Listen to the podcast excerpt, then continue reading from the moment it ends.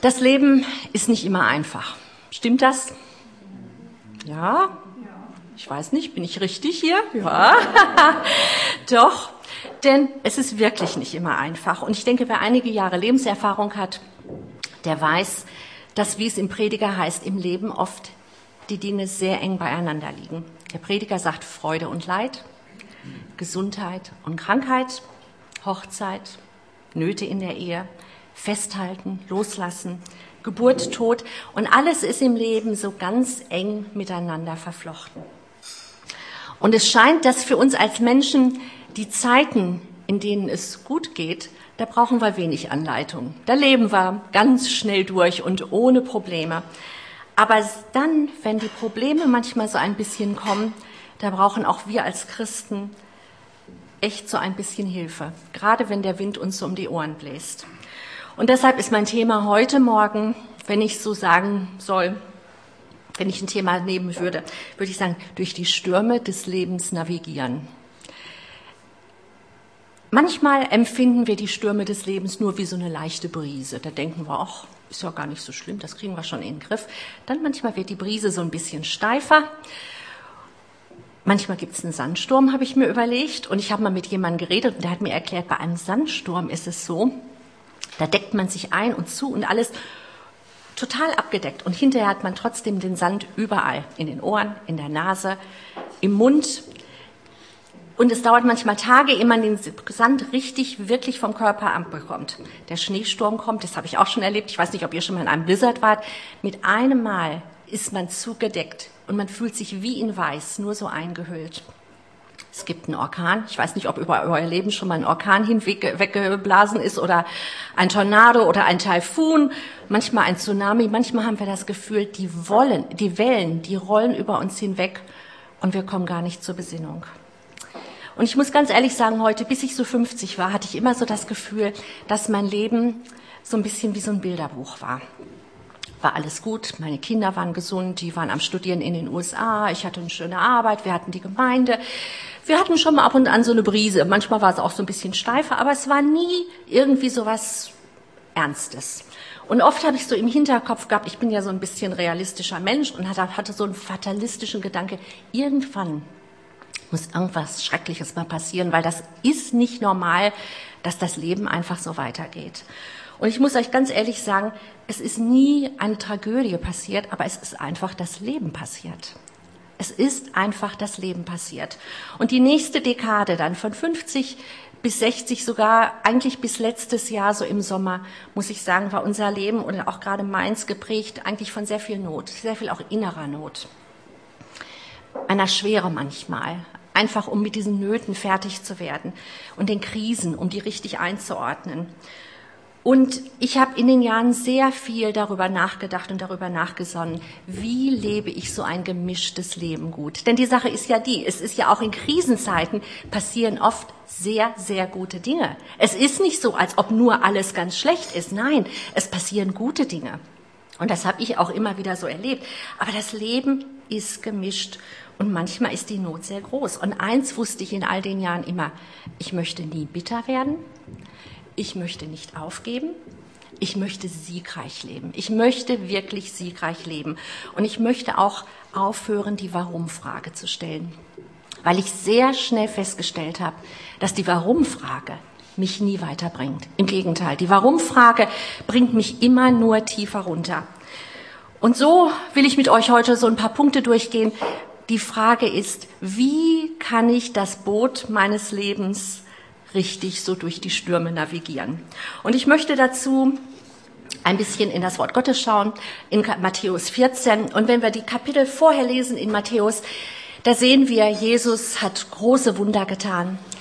Der hat äh, gepredigt und Heilungen haben stattgefunden. Er hat viele Gleichnisse erzählt und seine Jünger gelehrt, denn wir wissen aus den Gleichnissen, da können wir ganz, ganz viel lernen. Und in Kapitel 14 finden wir eine sehr stressige Situation. Da hat nämlich Jesus Kranke geheilt und dann, als ob das nicht noch genug war, hat er noch 5000 Menschen gespeist. Und wir wissen, dass es vermutlich 5000 Männer waren und dann noch die Frauen und die Kinder dazu. So, ich weiß nicht, wie viele Menschen es waren. Und wisst ihr, mit wie viel er diese Leute gespeist hat? Wir wissen es mit fünf Broten und zwei Fischen. Einfach ein riesiges Wunder. Und da die Bibel uns ja sagt, dass Jesus Gefühle hat wie, wie wir selber, denke ich, dass er danach erschöpft war, dass er das Gefühl hatte, dass er Ruhe brauchte, dass er Zeit hatte, sich brauchte, um sich zu sammeln, auch Zeit mit seinem himmlischen Vater. Und was er macht ist, es wird Abend und er schickt seine Jünger mit dem Boot ans andere Ufer, damit er auf den Berg gehen kann, um seinen himmlischen Vater zu suchen. Die Jünger, die steigen in ihr Boot, die segeln los, es wird Nacht und wir haben hier erfahrene Fischer. Wir wissen, alle waren sie Fischer, das war also ihr Beruf und es kommt ein Riesensturm auf, auf diesem See. Und der Sturm ist so schlimm, dass die Jünger das Boot nicht mehr steuern können. Die treiben nur so dahin. Sie haben diese erfahrenen Fischer, also das waren jetzt nicht so Landratten wie ich, das waren Fischer, die ihr Leben auf dem, auf dem See Genezareth verbracht haben und die haben Angst, sie gerieten in Panik und die Bibel sagt sogar, sie hatten Todesangst.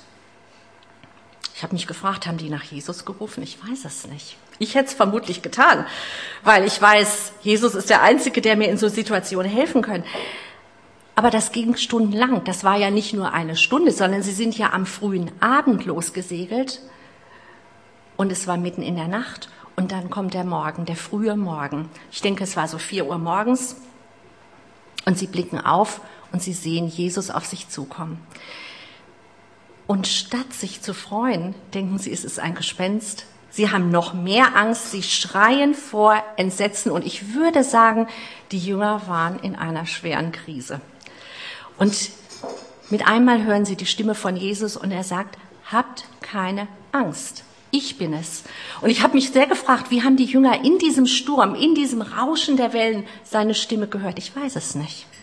Aber ich weiß, dass manches Mal bei mir im Leben es so war, wenn ich wirklich in tiefer Not war, dass ich seine Stimme gehört habe. Vielleicht nicht so mit meinen Ohren, aber in meinem Herzen.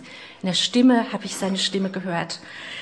Und wir lesen jetzt in Matthäus 14 den Vers 28 und da steht, da rief Petrus, wir wissen, der war ja immer schnell dabei, Herr, wenn du es wirklich bist, dann lass mich auf dem Wasser zu dir kommen. Komm her, antwortete Jesus, und Petrus stieg aus dem Boot und ging auf Jesus auf dem Wasser entgegen. Und jetzt passiert etwas ganz Entscheidendes. Der Vers 30 sagt nämlich, als Petrus die hohen Wellen sah, erschrak er. Und im selben Augenblick begann er zu sinken. Herr, hilf mir, schrie er. Und Jesus streckte ihm die Hand entgegen, ergriff ihn und sagte, hast du so wenig Glauben? Petrus, vertrau mir doch. Und ich habe mir das vorgestellt, dass Petrus auf Jesus zugeht, wie so ein kleines Baby die, diejenigen von uns, die kleine Kinder haben, die wissen, wie das ist, wenn das Kind die ersten Schritte geht. Wo guckt das Kind hin? Das schaut auf dich und es läuft dir entgegen. Und mit einem Mal passiert es. Es guckt und plumps, da sitzt es, weil es mit einmal Angst bekommt. Und ich glaube, so war das mit Petrus.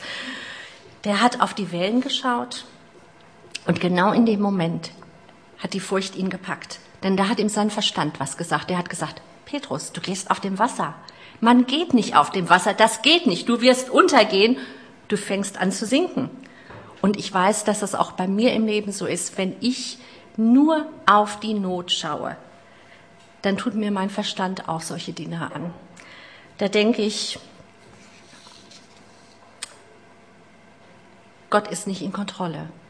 Gott sieht mich nicht ich habe auch viel erlebt, dass genau das passiert, was die Jünger erlebt haben, dass gute Dinge passiert sind in meinem Leben, dass ich wie auf einem Berg bin. Diese Höhe, diese Euphorie, Gott hat große Dinge getan. Und Minuten später kommt ein Anruf. Und mit einmal dreht sich die Euphorie in Krise. Ich denke, dass das genauso ist, wie es bei den Jüngern waren. Aber eins weiß ich, wenn ich auf die gegenwärtige Situation schaue, dann wird mein Herz verzagt. Dann kommt Panik, dann kommt Furcht. Vor allem, weil ich eben denke, dass Gott nicht mehr in Kontrolle ist. Und dann da kommt etwas, was ich sage, so ein geistliches Meltdown. Wir schmilzen so dahin und haben das Gefühl, dass wir in uns keine Kraft mehr haben. Ralph Waldo Emerson, das ist ein amerikanischer Dichter und Essayist von 1850, hat gesagt, Angst besiegt mehr Menschen als irgendetwas anderes auf der Welt.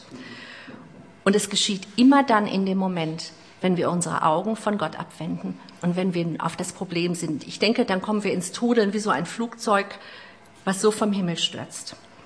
Und wir alle wissen, dass das Leben keinen Rewind-Button hat. Wir können nicht sagen, ich möchte das nochmal durchleben und diesmal will ich es besser machen. Nein, wir leben unser Leben einmal.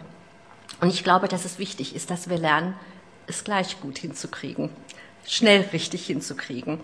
Und ich weiß, dass es das ist, was ich mir für mein Leben immer gewünscht habe, eine Beständigkeit und eine innere, ich würde sagen, eine innere Widerstandskraft, eine innere Robustheit. Ich habe sie nicht immer gehabt, aber ich habe versucht, sie einfach in meinem Leben zu entwickeln. Und ich habe mal im Englischen gibt es ein Wort für diese Widerstandskraft und das heißt Resilience. Und im Deutschen ist dieses Wort nicht ganz so herkömmlich. Es ist ein Wort, was in der Physik gebraucht wird.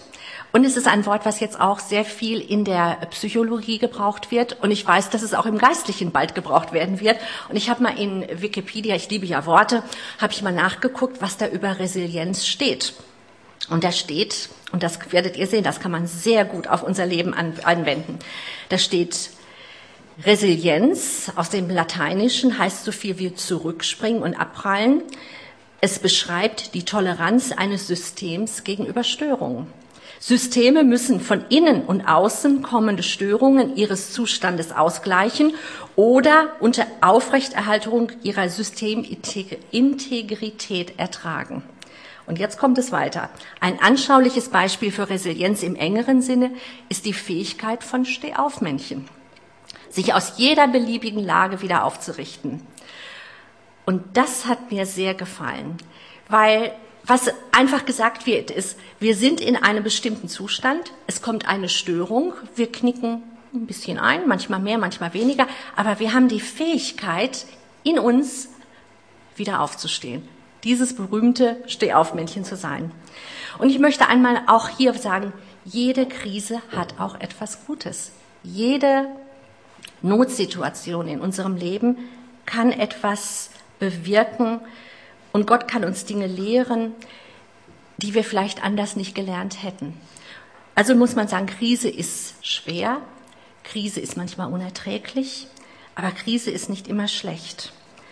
Aber was wir lernen müssen, ist, dass wir schnell wieder auf die Beine kommen. Das heißt, wenn wir so sind, die Krise kommt, wir merken, wir knicken ein, dass wir irgendwie überlegen, wie komme ich wieder in diesen Zustand, wie gewinne ich diese Zustand, Widerstandskraft. Und ich glaube, dass die Widerstandskraft ist wie ein Muskel, den wir trainieren. Das ist nicht etwas, was uns in die Wiege gelegt wird, weil der Mensch eigentlich sehr unbeständig ist. Ich weiß nicht, aber ich glaube, der Wind, der pustet uns schon manchmal so hin und her und ähm, aber wenn wir lernen, mit Gottes Hilfe die Krisen unseres Lebens schneller und schneller zu meistern und zu lernen, von der Krise wegzuschauen und auf den Herrn zu blicken, dann trainieren wir diesen Muskel Widerstandskraft. Und wie ich möchte, dass wir heute Morgen nochmal durch ein paar Punkte gehen, die uns helfen sollen, das zu tun. Das heißt, wir lernen schneller zu fokussieren, und wieder auf die Beine zu kommen. Und als Beispiel möchte ich dazu anführen, 1. Samuel 30, wir wissen von David, äh, die Amalekiter waren gekommen, die hatten die Frauen und die Kinder und alle Söhne verschleppt. Die Stadt Ziklag lag in äh, Schutt in Asche. Und in Vers 6 heißt es, David befand sich in einer schwierigen Lage. Seine Leute, ich meine seine Leute, seine Freunde, seine Mitstreiter, mit denen er im Krieg war, sprachen davon, ihn zu steinigen. Denn alle waren erbittert über den Verlust ihrer Söhne und Töchter. Also massive Krise. Nicht nur, äh, mein Auto springt nicht an, wie kriege ich das? Massive Krise. Aber was tat David? Da suchte David Zuflucht bei seinem Gott. Und das Vertrauen auf dem Herrn gab ihm wieder Kraft und Mut. Und ich habe das sehr oft erlebt in meinem Leben. In diesen Zeiten gibt es wirklich nur eins. Wort Gottes lesen, Gebet, Anbetungsmusik, mich einstimmen auf die Größe Gottes. Und ich glaube, dass dieser Prozess, den ich durchlaufe, oder ich versuche ihn zu durchlaufen, jedes Mal, wenn ich merke, Krise kommt in mein Leben, das sind vier Punkte. Und der erste Punkt ist der, ich versuche mich ganz konkret und ganz bewusst auf die Herrschaft und Souveränität Gottes zu besinnen. Weil ich glaube, dass das enorm wichtig ist. Psalm 13,6. Ich aber vertraue auf deine Liebe und juble darüber, dass du mich retten wirst. Du wirst mich retten. Mit meinem Lied will ich dich loben, denn du hast mir Gutes getan. Psalm 48, 8. Der Herr über Himmel und Erde ist mit uns. Der Gott Jakobs ist unser Schutz. Kommt und seht, was der Herr Großes getan hat. Hört auf, ruft er und erkennt, dass ich Gott bin. Ich stehe über den Völkern. Ich habe Macht über die ganze Welt. Ich sinne ganz bewusst in diesen Zeiten über die Größe Gottes nach. Es gibt so viele Bibelstellen, die beschreiben, wie Gott ist, dass er allmächtig ist, dass er allwissend ist, dass er allgegenwärtig ist, dass er kreativ ist. Er ist nicht gebunden an unser Denken und an unser Handeln. Gott ist ein kreativer und großer Gott. Und ich denke, was passiert dann, ist unsere Angst muss fliehen. Unsere Angst weicht. Der zweite Punkt. Besinn dich ganz darauf, dass Gottes Plan für dein Leben vollkommen ist. So viele Verheißungen, die Gott den Menschen schenkt. Jeremia 1,5. Ich habe dich schon gekannt, ehe ich dich im Mutterleib bildete. Und ehe du geboren wurdest, habe ich dich erwählt. Was für ein überwältigender Gedanke. Gott hat jeden einzelnen von uns schon gekannt. Von Ewigkeit her waren wir Teil seines großen Planes. David sagt in Psalm 139 im Vers 16, alle meine Tage hast du in dein Buch geschrieben, noch bevor einer von ihnen begann. Jeremia 29, 11. Denn ich allein weiß, was ich mit euch vorhabe. Ich, der Herr, werde euch Frieden schenken und euch aus dem Leid befreien. Ich gebe euch wieder Hoffnung und Zukunft. Und manchmal denke ich, ist unser Leben wie so ein Filmskript vor Gott. Ich weiß nicht, so ein Filmskript. Das ist ja, da ist ja nichts dem Zufall überlassen. Da ist ja alles minutiös und auf die Sekunde geplant und festgehalten. Und Gott hat für unser Leben einen göttlichen Zeitablauf. Es gibt keinen Zufall. Ich denke manchmal, unser Leben ist wie ein großes Puzzle, in dem alle Teile zusammenpassen und Gott wird sie eines Tages zu einem ganz wunderbaren Bild zusammenfügen, das uns selber überraschen wird.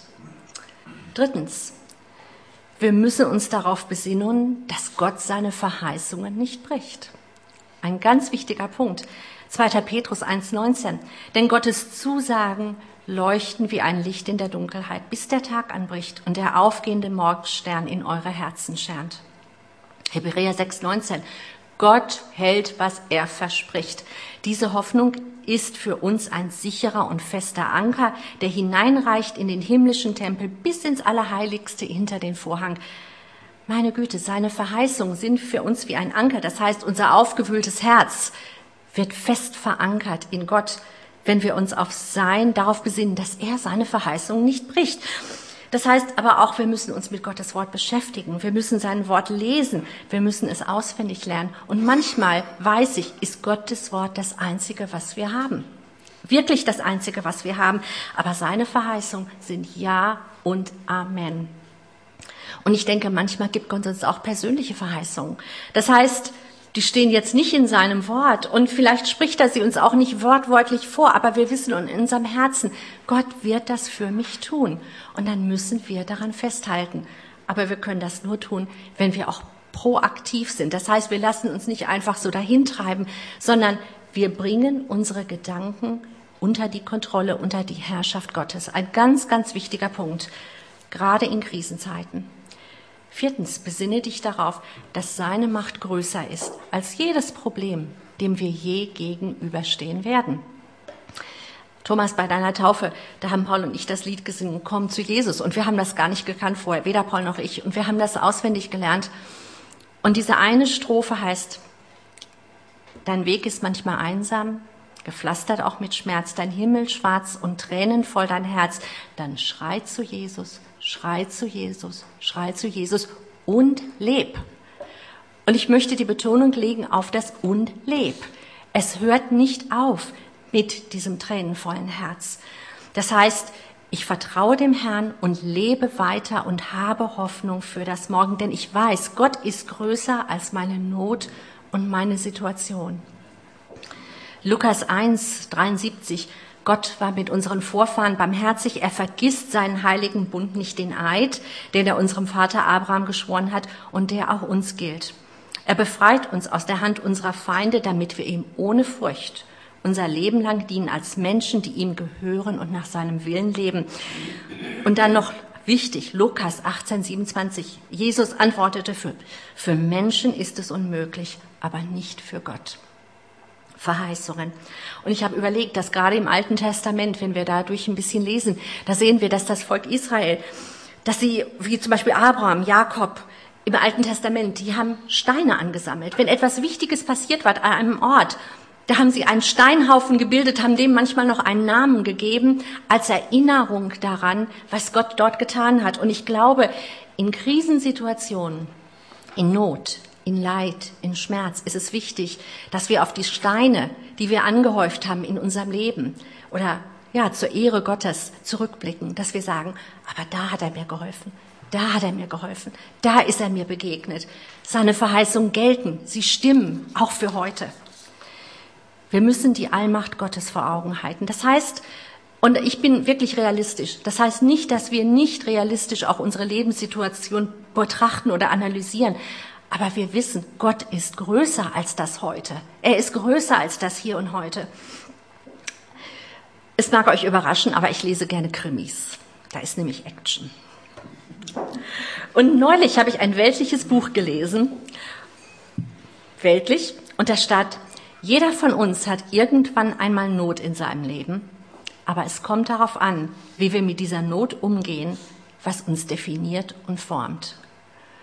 Und ich glaube, das ist es, Widerstandskraft. Wenn ich lerne, mit meiner Not schneller zu Gott zu gehen und meine Gedanken versuchen zur Seite zu schieben, weil meine Gedanken werden mich nie ans Ziel bringen. Aber Gottes Gedanken werden es tun. Und ich denke, dass das Leben uns nicht überwältigen wird, wie es vielleicht in der Vergangenheit manchmal wird, wenn wir lernen, unseren Blickkontakt mit Jesus zu halten, so wie Petrus das getan hat. Sage nicht deinem Gott, wie groß dein Problem ist, sondern sage deinem Problem, wie groß dein Gott ist. Und ich möchte dazu sagen, frage auch Gott in manchen Situationen, wenn du das Gefühl hast, du kommst selber nicht weiter, ob Gott dir andere Menschen zur Seite stellen möchte, die mit dir beten, die dich mittragen, die dir helfen, deinen Blick neu zu fokussieren, dass du nicht auf die Probleme immer nur schaust, sondern auf deinen großen Gott. Und das können Seelsorger sein, das können Ärzte sein, das können Psychologen sein, das können Geschwister sein in der Gemeinde, Pastoren. Ich glaube, dass diese vier Punkte wie so ein Aktenvernichter sind. Oben stecke ich das Dokument ran und unten kommt es geschreddert raus, aber so, dass ich damit umgehen kann. Irgendwie, ich sehe das Ganze wieder in einer richtigen Perspektive. Ich sehe nicht dieses große Riesenteil, sondern ich sehe es so, wie ich es verarbeiten kann. Die Not kommt oben als Ganzes rein und unten ein bisschen kleiner wieder raus. Corrie Bohm hat gesagt, Sorge nimmt nicht die Angst aus dem morgigen Tag. Sie raubt uns die Kraft für das Heute. Und ich glaube, dass wir das wissen müssen. Je mehr wir uns sorgen, desto weniger Kraft haben wir für diesen heutigen Tag. Und ich möchte schließen mit einer Bibelstelle. Da werden jetzt die Männer alle sagen, das ist nicht für mich, das ist nämlich eine Bibelstelle für Frauen. Das stimmt. Aber ihr wisst ja alle, dass auch manchmal im Neuen Testament steht, liebe Brüder. Und dann wollt ihr ja, dass wir uns da auch dran halten. Also habe ich gedacht, nein, ich gebrauche die Bibelstelle jetzt heute, weil das ist so ein bisschen eigentlich das Motto, nach dem ich versuche, wirklich zu leben. Und das ist in Sprüche 31, der Vers 25, und da steht Kraft und Würde sind ihr Gewand oder sein Gewand. Und sie lacht oder er lacht des kommenden Tages. Das sagt Luther. In der Hoffnung für alle steht, sie ist eine würdevolle und angesehene Frau oder Person. Zuversichtlich blickt sie in die Zukunft. Die Neues Leben Übersetzung sagt, sie strahlt Kraft und Würde aus und sie lacht und hat keine Angst vor dem kommenden Tag. Das heißt, für mich, ich versuche heute in der Kraft des Geistes zu leben und mit Würde mein Leben zu leben, auch diese Würde, die Gott uns schenken möchte, auszustrahlen. Und ich freue mich an dem heute. Und ich schaue auf das Morgen ohne Angst. Und ich sage immer, keiner von uns weiß, was das Morgen bringt. Und unser Leben mag heute sehr schön aussehen und morgen ganz anders sein. Das wissen wir alle nicht. Aber sie strahlt Kraft und Würde aus und sie lacht und hat keine Angst vor dem kommenden Tag. Weil erstens zur Wiederholung. Wir besinnen uns ganz bewusst auf die Herrschaft und Souveränität Gottes. Wir besinnen uns darauf, dass Gottes Plan vollkommen ist für unser Leben. Wir besinnen uns darauf, dass Gott seine Verheißung nicht bricht. Und wir besinnen uns darauf, dass seine Macht größer ist als jedes Problem, das uns je begegnen möge. Amen. Amen.